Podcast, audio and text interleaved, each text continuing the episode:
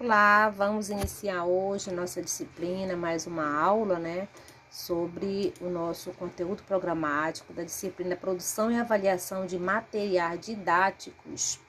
E hoje nós vamos, é, a partir do estudo dirigido que vocês vão receber, né, dia 19 do 10, a continuação do diário de bordo.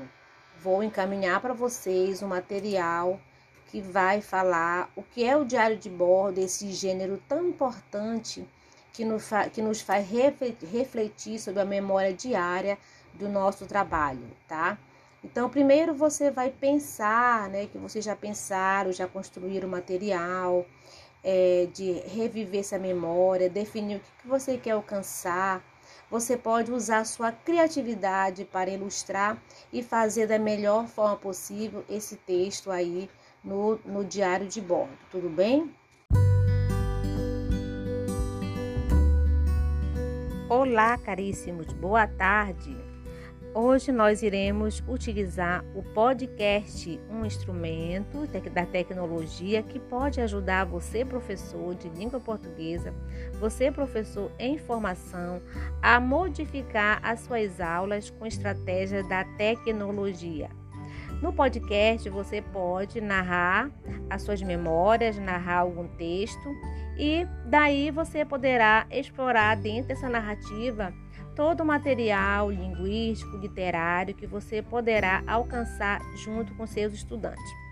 Então, hoje nós vamos trabalhar o texto, o uso social da escrita e suas relações entre a escola e cidadania, de Maria Leila Alves. Então, o roteiro de estudo você vai encontrar na, na apostila que foi disponibilizada, tá? E daí nós vamos construir o mapa conceitual no modelo que eu já também forneci para vocês. Tudo bem?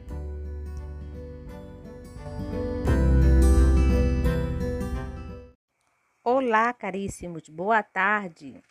Hoje nós iremos utilizar o podcast, um instrumento da tecnologia que pode ajudar você, professor de língua portuguesa, você, professor em formação, a modificar as suas aulas com estratégia da tecnologia.